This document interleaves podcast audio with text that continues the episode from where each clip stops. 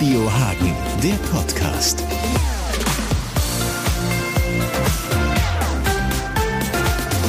Ja, wir haben wieder Besuch hier im äh, Radio Hagen Studio. Der dritte und letzte Teil unserer Sommerinterviews steht an mit unseren Hagener Bundestagsabgeordneten. Und heute haben wir Besuch von Katrin Helling-Pla von der FDP. Hallo, herzlich willkommen. Schön, dass Sie hier sind. Vielen Dank für die Einladung. Sie sitzen seit 2017 für Ihre Partei im Bundestag. Äh, erst hatten Sie vier Jahre Opposition, jetzt ist Ihre Partei in der Regierung. Was macht mehr Spaß? Was ist vielleicht anstrengender? Ähm, tatsächlich macht, glaube ich, Regieren mehr Spaß, weil man am Ende natürlich auch äh, umsetzen kann. Und es ist aber auch gleichzeitig anstrengender, weil man natürlich unglaublich viel verhandelt. Opposition, da war der Arbeitsalltag oft irgendwie selbstbestimmter. Man konnte die Themen sich selbst äh, raussuchen und setzen. Und jetzt ist man ja ganz viel auf Abstimmungsprozesse angewiesen. Und man hat ja so, wenn man von außen auf die Ampelkoalition guckt, schon das Gefühl, dass da viele Abstimmungsprozesse vonnöten sind. Ähm, also die, die Wahrnehmung der Ampel ist ja oft, dass es da doch so ein bisschen Knatsch gibt. Es gibt doch ein bisschen Zoff um verschiedene Gesetze. Äh, ganz prominent jetzt in letzter Zeit zum Beispiel das Heizungsgesetz. Ähm, der Spiegel hat sich in der letzten Woche relativ zynisch gefragt. Ich fand es aber ganz spannend. Wie lange geht das noch gut? Wie lange haben die noch Lust aufeinander? Ach naja, also so eine Koalition ist, glaube ich, nie eine Liebesheirat und das muss es auch nicht sein, das soll es ehrlich gesagt auch nicht sein. Demokratie ist ja das Ringen um die besten äh, Lösungen und da gehört halt das, was Sie Knatsch nennen, irgendwie auch dazu. Ich glaube, man sollte das gar nicht so negativ bewerten. Wir versuchen einfach die besten Lösungen zu finden. Wir haben unterschiedliche Meinungen und da muss man eben auch manchmal streiten, diskutieren, damit am Ende das Beste rauskommt. Sie haben nach der letzten Bundestagswahl gesagt, als Ampelkoalition äh, mit breiter Brust, wir treten an, um wiedergewählt zu werden. Das war so die große Aussage, die es gab. Sind wir ehrlich, aktuell sind wir, wenn wir auf Umfragewerte schauen, schon so ein bisschen davon entfernt. Ähm, in den Medien ist total oft die Rede vom Absturz der Grünen. Wenn man man sich jetzt aber mal ihr Bundestagswahlergebnis anguckt und die aktuellen Umfragen, dann ist die Lage bei der FDP ja auch nicht ganz so rosig. Ne? Also ich glaube, äh, bei der Bundestagswahl hatten sie 11,5 Prozent. Jetzt aktuell, gestern aktuelle Umfrage von Forsa, da stehen 7 Prozent. Ähm, woran liegt das? Wo muss man da vielleicht auch in Ihrer Partei in Zukunft noch ein bisschen dran arbeiten, dass das wieder nach oben geht? Um, glaube, eine ständige Schwierigkeit ist die Arbeit auch vernünftig zu kommunizieren. Das ist so. Aber ehrlich gesagt gebe ich, also ich mache das äh, ja jetzt schon, obwohl ich äh, erst 37 bin, recht lange und hätte auch vor den beiden ähm, vergangenen Bundestagswahlen mit entsprechendem Abstand immer wieder mal nicht äh, im Deutschen Bundestag gesessen. Umfragewerte sind nun mal ähm, sehr volatil und abgerechnet wird äh, zum Zeitpunkt der Bundestagswahl und dann muss der Bürger bewerten, was wir in den letzten Jahren geleistet haben und was wir uns vorgenommen haben und ich bin sehr zuversichtlich, dass da auch ähm, ein vernünftiges Ergebnis bei rauskommt. Gut, wenn äh, das weitergehen soll, dann brauchen sie aber mehr als sieben Prozent bei der nächsten Bundestagswahl. Ähm, das ist wahrscheinlich so, sonst ist die Ampel da auch Geschichte. Ähm, deswegen, wie wollen Sie das erreichen? Die Fortsetzung der Ampel ist für mich kein festes Ziel, sondern ein festes Ziel ist, eine vernünftige Politik für Deutschland zu machen, das Land äh, voranzubringen. Und natürlich bin ich der festen Überzeugung, dass die FDP dafür das beste Angebot macht. Und äh, deswegen ähm, glaube ich auch, dass wir da wieder mit einem zweistelligen Ergebnis ra rausgehen, einfach weil wir die richtigen Schwerpunkte setzen, weil wir uns einsetzen dafür, dass in das Leben der Bürger nicht ähm, unnötig eingegriffen wird, dass die Freiheit nicht unnötig beschnitten zugeschnitten wird, weil wir auf Fortschritt setzen, übrigens auch auf wirtschaftlichen Fortschritt. Das ist ja das, was das Land im Moment vielleicht am meisten braucht. Jetzt haben Sie gerade kurz von zweistelligen Ergebnissen gesprochen.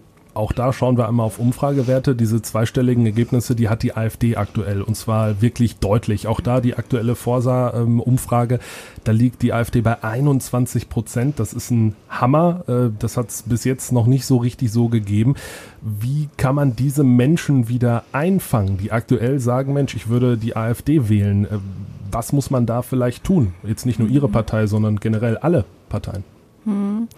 Das krasse Gegenmodell oder das, wovon sich viele Bürgerinnen und Bürger meines Erachtens nicht ähm, angesprochen fühlen derzeit und den, dieser Eindruck entsteht manchmal, ist es, dass wir so einen bevormundenden Nanny-Staat haben. Einen Staat, der am Ende alles äh, für die Bürgerinnen und Bürger regelt und der bis ins jede kleinste Lebensdetail hinein ähm, agieren will, beispielsweise bis in die Heizung im eigenen Keller äh, auf der einen Seite oder bis in den Sprachgebrauch. Gendern im Sprachgebrauch ist ja auch ein, ein Thema, das, das öffentlich immer wieder diskutiert wird.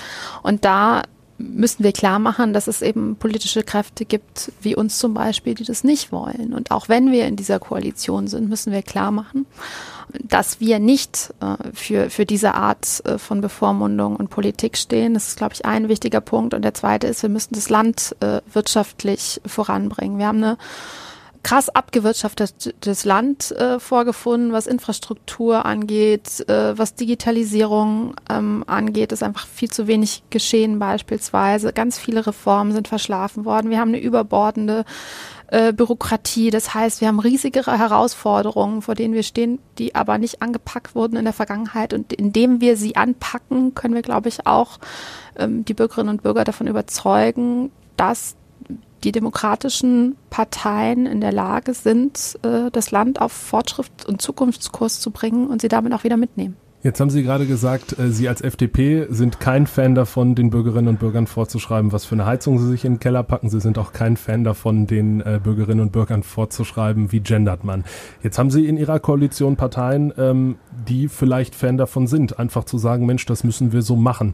Wenn man sich jetzt mal in der Opposition umschaut, dann gibt's da ja auch eine CDU, die ist da wahrscheinlich tendenziell so ein bisschen eher mit Ihnen auf einer Wellenlänge. Denken Sie manchmal, ach Mensch, äh, bei der letzten Bundestagswahl hätte der Armin Laschet da nicht ein paar mehr Prozent holen können, hätten wir das nicht lieber mit dem machen können?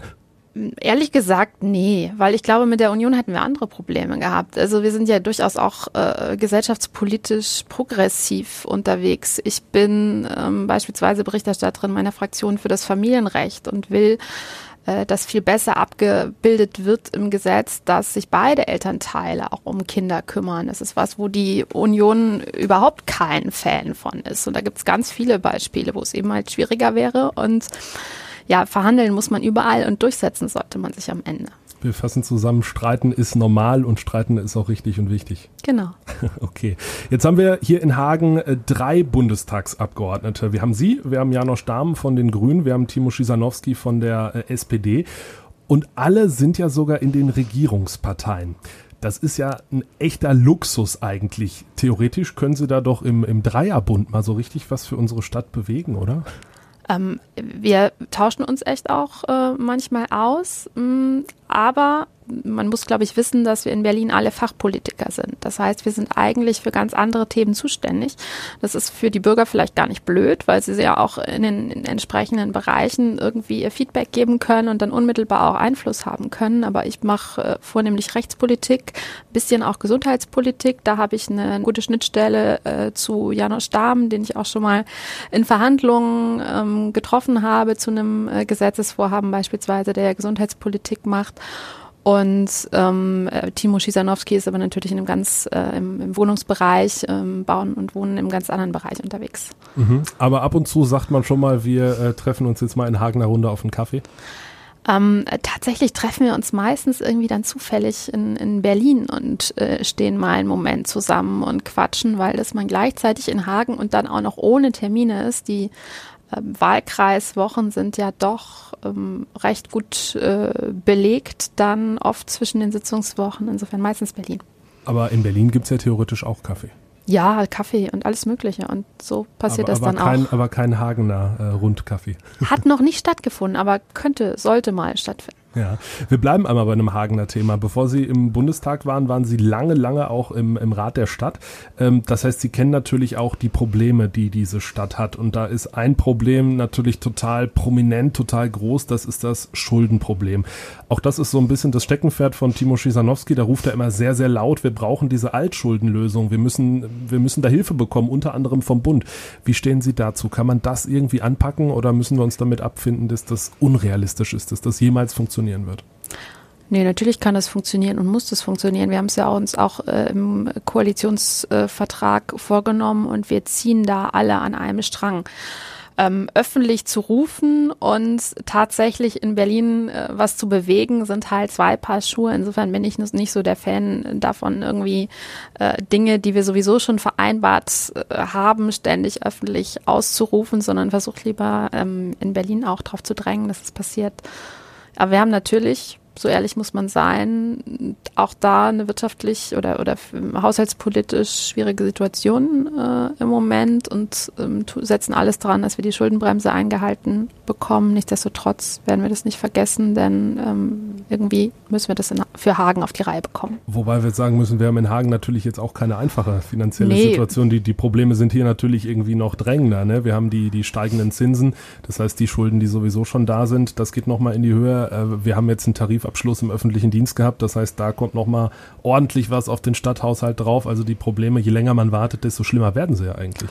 Total, aber wir können nicht die Entschuldung hier auf Pump äh, auf Bundesebene finanzieren. Das äh, würde uns auch nicht äh, weiterbringen und würde die nächsten Generationen, denn darum geht's ja, es geht ja darum, dass wir nicht immer höhere Schuldenberge für die nächsten Generationen äh, auftürmen. Das heißt, wir müssen ja im bestehenden Haushalt eine Lösung finden, wo wir ähm, das Geld finden und äh, dann gemeinsam mit dem Land da einen Weg aufzeigen, wie es gehen kann. Und ähm, NRW hat da ja einen Vorschlag gemacht, der meines Erachtens völlig halbgar war. Also es ging ja nur um äh, rechte Tasche, linke Tasche, also kein neues Geld in die Hand nehmen, sondern welches das für die Kommunen sowieso schon da war und dann die einen Kommunen gegen die anderen ausspielen.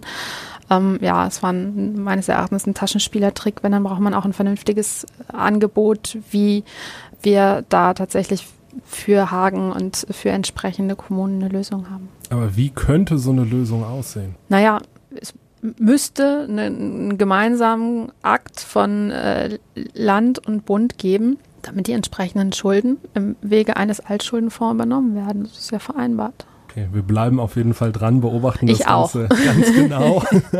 und wenn sich da irgendwas tut, dann wäre es natürlich im Sinne unserer Stadt sehr wichtig ähm, und eine richtig, richtig gute Geschichte. Jetzt, äh, Frau Helling-Pla, würde ich gerne noch über ein Thema sprechen, das Ihnen persönlich sehr im Herzen liegt. Äh, Sie haben im Juli eine Rede im Bundestag gehalten und ich finde, man hat gemerkt, dass das Ihr Thema ist. Also man hat Ihnen das angemerkt, Sie waren da doch sehr bewegt. Und in dieser Rede ging es um das Thema Sterbehilfe beziehungsweise Suizidhilfe. Da sagen Sie schon seit mehreren Jahren ganz klar, Mensch, da muss sich was ändern.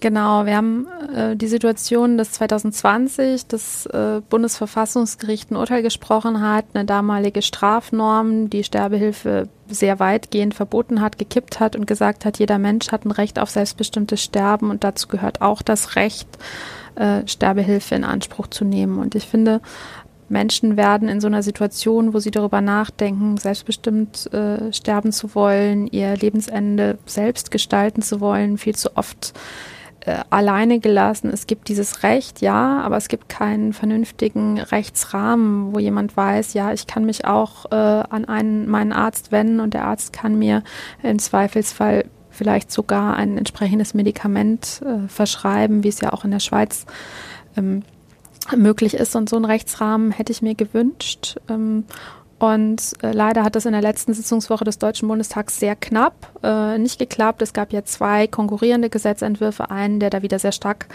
äh, einschränken wollte, wieder im Strafrecht regeln wollte, auf der verfassungswidrigen Norm aufgesetzt hat und eben unseren Vorschlag für ein liberales Sterbehilfegesetz. Und ähm, ja, wir haben offenbar zwei relativ gleich große Lager äh, im Deutschen Bundestag. Beide Gesetzentwürfe sind gescheitert. Ich werde das Thema auf keinen Fall liegen lassen. Dafür äh, liegt es mir einfach viel zu sehr am Herzen. Es vergeht kein Tag, wo mir nicht irgendein Bürger äh, schreibt und mir seine Situation schildert. Und das macht natürlich auch äh, was mit einem über die vielen Jahre hinweg. Und ähm, wir haben jetzt alle Kollegen im Deutschen Bundestag äh, der demokratischen Fraktionen angeschrieben und gefragt, äh, hey, was hätten wir anders machen sollen? Wie können wir zu einer Gesetzgebung kommen? Wo würdet ihr euch Stellschrauben anders vorstellen in unserem äh, vorhaben und ich hoffe, dass wir daraus äh, klüger werden und dann vielleicht relativ zeitnah einen neuen Vorstoß wagen können.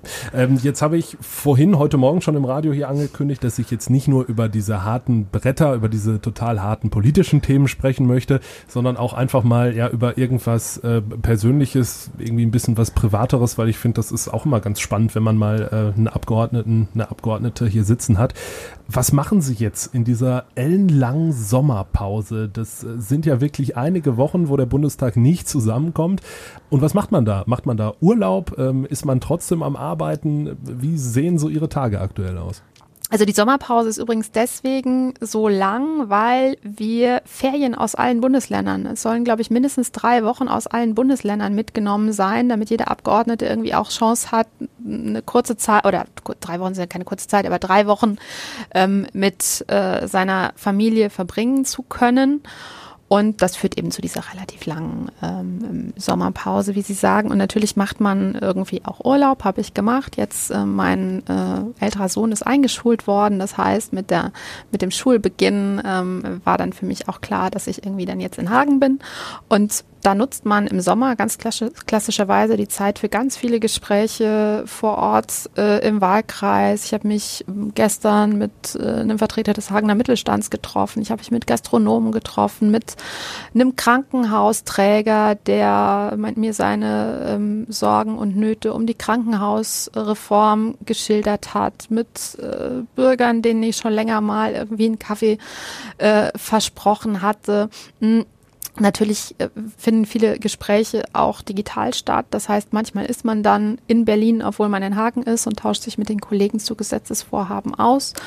Wir hatten auch zum Beispiel eine Sondersitzung des Gesundheitsausschusses in der letzten ähm, Woche und ganz viel ist auch ähm, so Schreibtischarbeit, Vorbereitung der Dinge, die im Herbst anstehen. Wir wollen ja beispielsweise eine große Strafrechtsreform äh, machen, das Strafrecht mal ein bisschen von Bagatelldelikten entlasten, um ähm, die Justiz da auch wieder schlagkräftiger machen zu können. Und da macht halt Sinn, sich vorbereiten, noch mal in alle Details einzulesen. Also Sommerpause ist dann doch nur äh, eher relativ. Ja. okay. Ja, wenn Sie dann mal in Hagen sind, ähm, wie jetzt, was machen Sie dann so? Also wenn man, wenn es mal nicht um Arbeiten geht, trifft man Freunde, geht man essen, ähm, hat man irgendeinen Sportverein, den man unterstützt, äh, wo man, wo man mal vorbeischaut? Ähm, ja, ich habe ja zwei relativ kleine relativ, ja, die würden sich beschweren. Aber sechs, sechs und vier, äh, zwei Jungs. Und das führt dann dazu, dass wir natürlich deren Freunde viel treffen, unsere Freunde auch, aber auf Spielplätzen äh, viel Zeit verbringen, äh, im Schwimmbad und solche Dinge halt machen. Aber man freut sich auch auf die Zeit in Berlin, wenn es da wieder richtig losgeht? Ja, ich mache ja meinen Job, den mir ähm, der Wähler erfreulicherweise angetragen hat, sehr gerne. Insofern würde ich lügen, wenn ich mich nicht darauf freuen würde. Alles klar, dann wünschen wir an dieser Stelle dafür äh, ganz viel Erfolg. Wir bleiben in Kontakt und dann sage ich vielen lieben Dank für diesen netten Besuch. Ich danke.